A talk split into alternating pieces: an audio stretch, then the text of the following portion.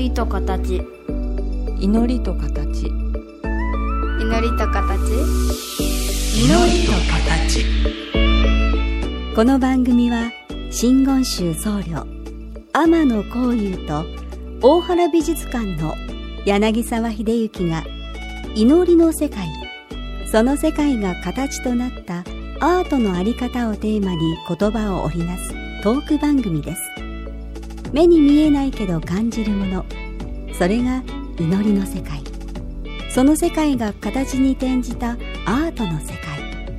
全く別分野で活動する2人の少し不思議で面白深い問答にお付き合いくださいませ。祈りと形。皆さんこんにちは。祈りと形の時間がやってきました。お相手は倉敷中島幸三寺天野幸雄と大原美術館の柳沢秀幸です。お願いします。はよろしくお願いいたします、い。急に安くなってきました。そうですね。なんか極端ですね。ね。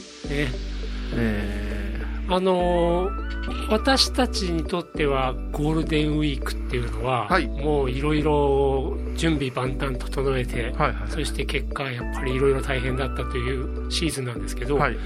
こういうさんたち仏様を前にした暦を生きられる方からするとゴールデンウィークってどうなんですか、あか関係ないというかうん。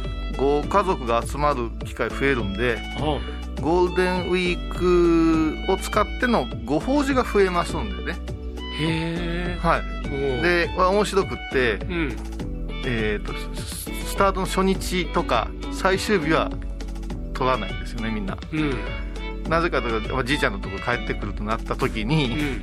間でそんな風にして縫うようにススケジュールが先に埋まっていくのが1年ぐらい前から受け付け始めるんですけど、うん。結構早い段階でゴールデンウィークが埋まっていくんですよ。うん。だからゴールデンウィークどこか遊びに行ったという記憶はあんまりなくて。うん。はい。いや私は今年のなんか長い人生で初めての感じのゴールデンウィークでほう。あえて何日か休んだんですよほうほうほうほう。あのもう中学校からソフトテニスずっと大学までやってたから、うん。ゴールデンウィークってまず試合期間なんですよあねなるほど、うん。もう特に大学の時なんてもうゴールデンウィークでもでっかい大会やって、はい。でがあってで就職したら就職をしたではい。やはりまとまって、まあ、世間がお休みの時っていろんな連絡が来なくなるから、はい。かえって自分でコントロールする時間が多いんですよね。そういう時にまとまって原稿を書かせてもらうとか、はい。で一方大原美術館に勤め始めてからは、もう何かあったらすぐ出てくる出ていくぞっていう体制で、まあねたくさんお客さん来られますもんね。いらっしゃいますからねでまあ、毎年ねあの、まあ、子供が小さい人とか、うんはい。やっぱりゴールデンウィーク家族との時間を優先させてあげたい人は休み、休ませてね。でそうなったら私なんか出てくればいいやって感じでずっともう20年あやってたんですけどもう今年はもういいや任せようと思ってねあ休んでみました、休めるんですね。うん。だから、うん私代わりがその分ないんでうん。それはちょっとバタつくのとうん。お坊さんあるあるですけど、うん。倉敷お坊さんあるあるとしてはうん。道が異常に混むのではいはい。お墓参りがうん。ちょっと距離があるとうん。ゾッとしますね。そうですうちの地域はもう すごいですね。うん。あの、うん、ショッピングモールにも行くしねですよね。運動公園もありますし。うん。だから法事で拝む時間は 45分ほどでで移動、ん。これ移動がものすごくクエスチョンなんでう、ん。いちょっと用意感の時もあります。もうあの渋滞具合によってはね。思い出しました、うん。毎年ゴールデンウィークにはお弁当を持って通勤してました。あなるほどああそりゃそうだわ。もう近くのお店じゃもういっぱいだし、うん。コンビニ伺っても結構なくなってるし、はいはい。あと、まあ、僕は駐車場は職場の割とすぐそばにあるんですけど、うんうんひとたび出すと本当動けなくなっちゃいますからね。だからやっぱしさ行楽で仕事をせざるを得ん2人としては、いや道が本当に大変でですねでいっぺんね私自分だけ急いでやろうと。スクーターでね移動したんですよ。墓、うん。誰も来ないんですよね、みんな車やから。うん。でそれもちょっとやめて。うん。だからスケジュールの取り方がすごく余裕を持ってになってしまうそうのでですよね。あのーなんかこうね早終わらんかな。連休が嫌いですね。ね。あのーまあ今年はね、はい。美術館のことばっかりお話ししたら恐縮ですけどもまあ、入館者数制限っていうのは相変わらず10分間に30名ってかけさせていただいたんですけどあの5時まで空いているうんっていうのと、まあ言っても30名がうまくコントロールすればもう5人ぐらいで増やせるかなっていうところなんで、まあ久しぶりにねたくさんの方来ていただきました。でもたくさん来ても入場制限制限してますから、はい。まあ、中は割と落ち着いてるんですけどね、うん。まあ、それだけあのこ今回は中でのトラブルというよりともかく入っていただくまでの行列のさばきでしたね。あれって思うんですけどベストなうん。密度ってあの空間によって違うじゃないですか。例えば、はい、はいね、あのディズニーランドとか行くとうん。すごく並ぶけど、うん。あのああいうあそこ好きなマニアな友達に聞くと、うん。あれがええんやんか言って。うん。ガラガラのユニバーサルや あのディズニーランドはうん。寂しいもんやぞでいやそんなこと教えてもらわないで私は地方やから、うん。地方のちょっと寂れたところの公園なんか遊園地なんかひ平日行くと、うん。大丈夫かっていうぐらい人がいない時あるじゃないですか、うん慌てて観覧車が回り出したりね。うん。そういうのもあるんだ。からその雰囲気ってあるじゃないですか。はいはい。美術館ってどうなんですか？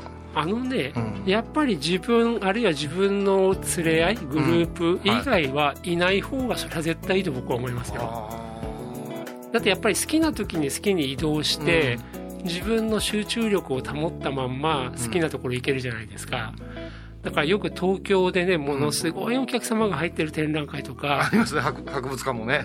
もう皆さんねあの日本人真面目に順番守って、はいなんか横歩きしながらね、はい。列絶対抜かさないでしょう。僕なんか絶対あれできないですよね。ああ空いてるところから。から。うん。ですよ。でその瞬間にギアをどうやって入れるかとかね。だからああいう展覧会まず行かないですよね。ああ疲れますよね。多かったらね、だからやっぱりね、我々は並べる順番も意識してるから、並べる順番をある程度考えながら見ていただくのはありがたいけど、うん。逆にそれは強要する気はないのであれ海外から来た文化でしょ？美術館文化ミュージアムそうですねはい。海外の考え方はどうなんですか？その例えば順番とかは自由やとか。あのそれはそれぞれですよ。あのね大原美術館が開館20周年うん。が1950年ですよね、ほこの時の写真を見ると、壁一面に2段掛け3段掛けしてあるんですね。うほうでもそれも2段とか3段じゃなくって、はい。ジグソーパズルはめ込むみたいに大きさがはまってればもうわわわわわってあるわけですよ。えってことはう上の方見上げて？見上げて。はでねそれをうーんシンポジウムのパネリストとしてお招きした方あから、うん全近代的だと言われて、うん。横一列に並べるという今のような展示になってるんですね。はでもあ1950年まではうん。うん見やすい見やすくない見づらいも含めてともかく数をお見せした方がサービスだったと思うんですよでしょ？あるわ私らの作品展でもありますわ、ですよね。こんだけですかって言われる時があるね、うん。うん。でも一方で、えー、とそれは見づらかったりとかね、うん。あとやっぱり並べる意図っていうのはあると思うから、うんうん例えばあの私たちなんかでも同じ時期に書かれた作品とか同じ作家の作品とか同じ主題うん。何が描かれてるかが同じとかで、やっぱりそういうなんていうかな懐石料理やフランス料理のコース料理のように順番っていうのも意識してる。で逆にそれがないとうん。ただ出してるだけの、まあ物珍しい陳列上じゃないかってことになっちゃうんですよね。なんかねうん。今日この話伺っててねうん、聞きたくなったことありますわ。なんでしょう？だから間合いとか空間とかっていう、まあ美学というか、うん。満足というかう、ん、これってお寺もそうなんですね。はい、やたらギスギスに仏様をうん、詰め込むお寺もあれば、はいはい、お堂にスッとこうスマートにけどお前の肩の座り方もそうだけどうん。そのあたりがなんか美術館の中のノウハウとかこれ好きやでっていうようなのがお伺いできたらいいですね。今のちょっとお寺さんの空間のとなると前小遊さんとお話しさせていただいて、うん絵と彫刻では、うんある意味使い方って言ったら失礼ですけども、はいはい発揮しちゃう力のあり方が違うっていうのがありますから、ちょっとそれ置いといて、うん。あのねこれだから正解が美術館の展示ってないって僕は思ってます。はあはあはあ。はだから誰にとってもうん。パーフェクトな展示場っていうのは僕はありえないってはっきり言うんですけどね、うんあの工芸東洋館。はいはい。えー江戸時代の蔵を改装した建物で、うん。えー、と例えば浜田さんの部屋とか、はいはい。リーチさんの部屋ってあるじゃないですか、はいはいでケースもいくつかあるじゃないですか、はい。僕らケースがあるとケースごとに群れを作りたかったりとかその見ていく順番によって若い頃の浜田さんはこうでした。ちょっと足すとこうでしたとかね、はいはい。あるいは一つのケースの中にきびもあのサトウキビのはい。その絵柄だけ集めてほら生涯でずっときびもん描いてるけどこんな風に変わっていくよねとかうん。そういうのを見せたがるんですよね、はいはい。一方芹沢圭介さんがはい。一番最初に並べたやり方、はいはい。これを今ほぼ再現してるんですけど、うんもう芹沢さんはそういう意図一切なし。ケース1個で1枚絵を描くように、浜田の作品一個一個もちゃんと見えるけど、うん。そのケース全体でも一枚の絵のように美しいっていうねそれをとことん追求してるんですよ。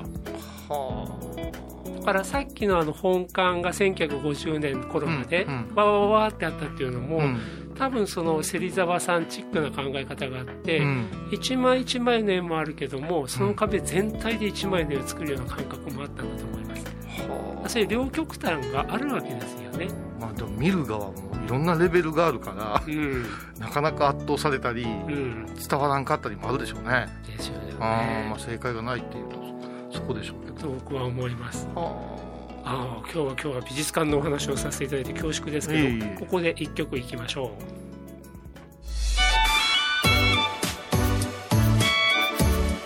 祈りと形。うあの美術館の展示って誰がどう決めてると思います？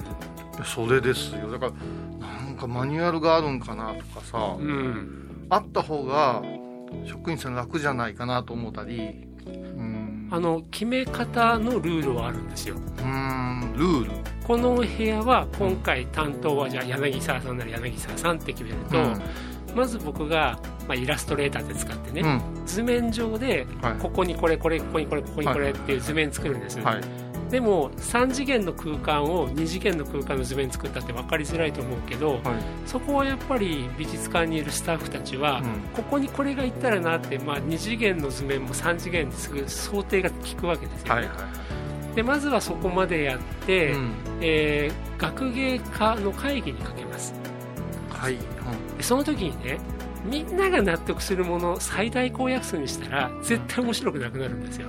うんだからそれぞれなぜこの人はこの柳沢は今回ここにこうしたかこうしたかうん。その意図を確認をしてなるべくその意図を尊重してあげるっていう方向でいくとまあ個性的な独自なものができていくってしことは、うん。ベテランさんじゃなくても、うん。若手の人で、柳沢さんが「むお主やるな」みたいなアイデアも出ることがある。ある。はある。あでもやりがいありますね。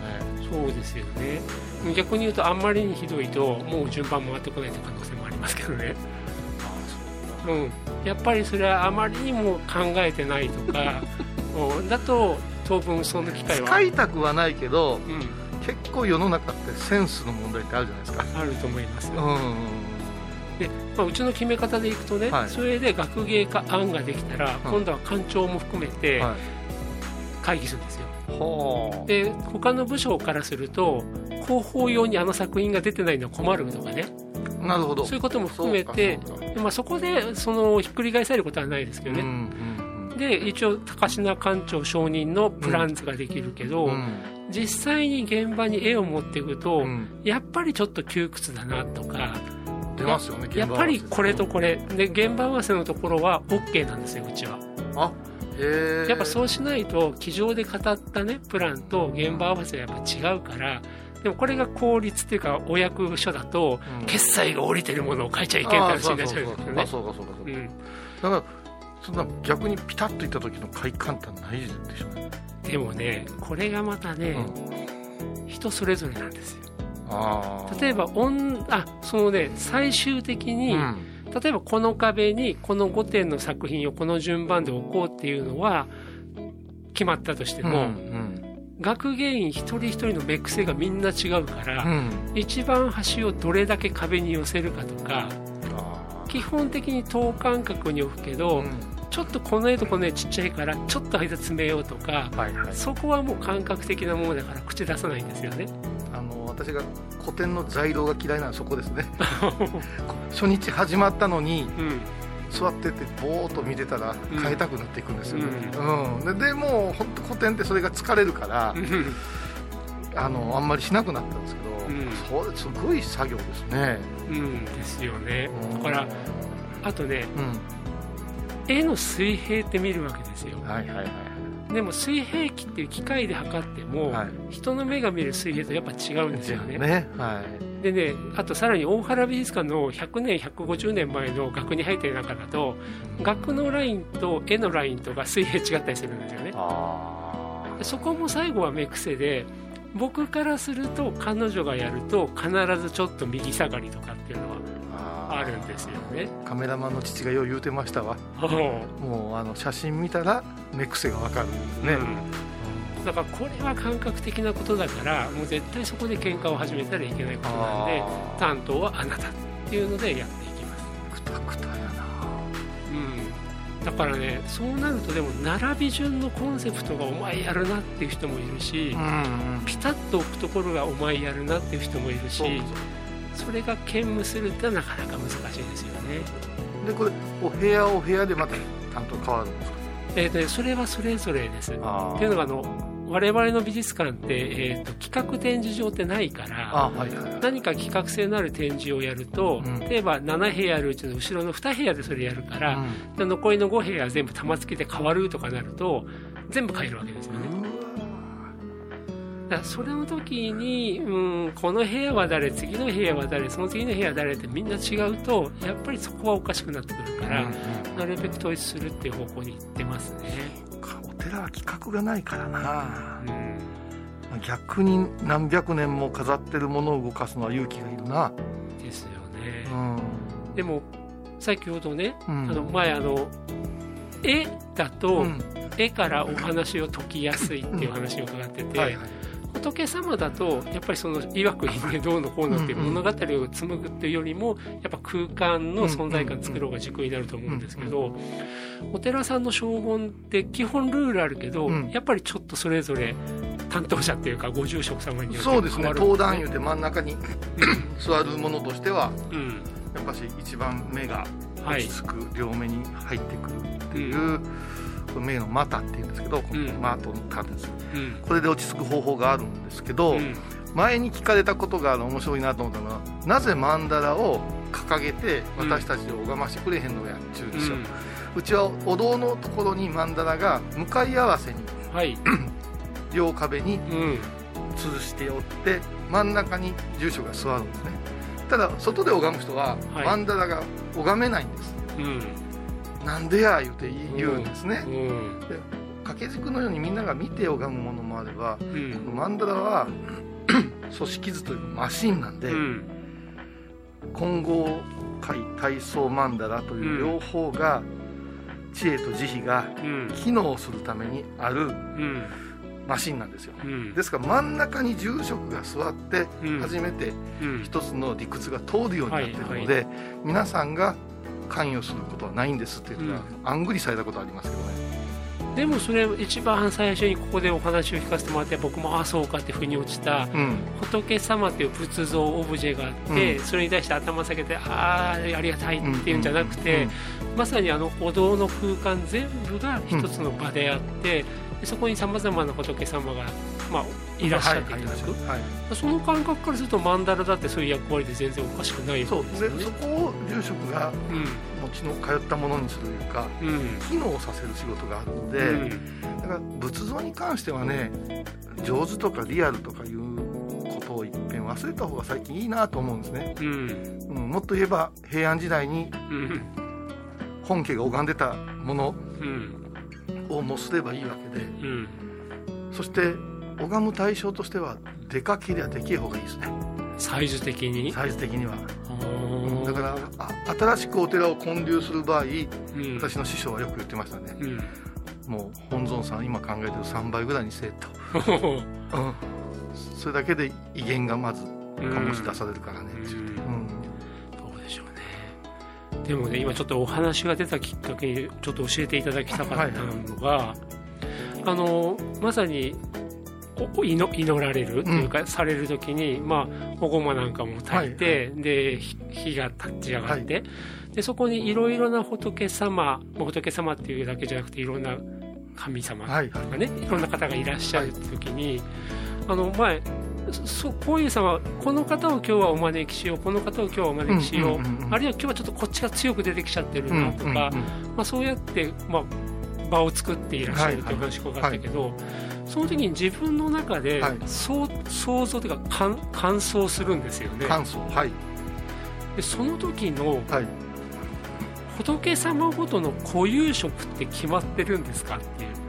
例えばこの仏様はうんうん。赤っぽい色とかこの仏様は青っぽい色とか、それが自分がその色を先にイメージしてそういう方を来ていただくようにするのか、おのずと現れるとそういう光が色が色彩が自分の中にわーって乾燥できるのかなんかその両方なんですけ両方。ど色と形はもうものすごく重要す,、るので、うん。ごち如来なんていうと、うん。白から始まって、うん。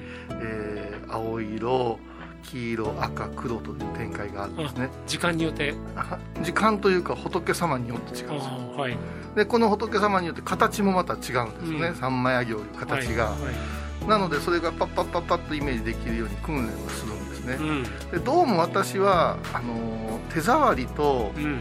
それから香りうん。もあるんじゃないかなって思うんだけど、うん。そこまでのことは詳しく書かれてないんですね、うん。うん、だから全部あります。仏様の色、うん。神様の色。それからこの神様はこの色を嫌うとか、うん。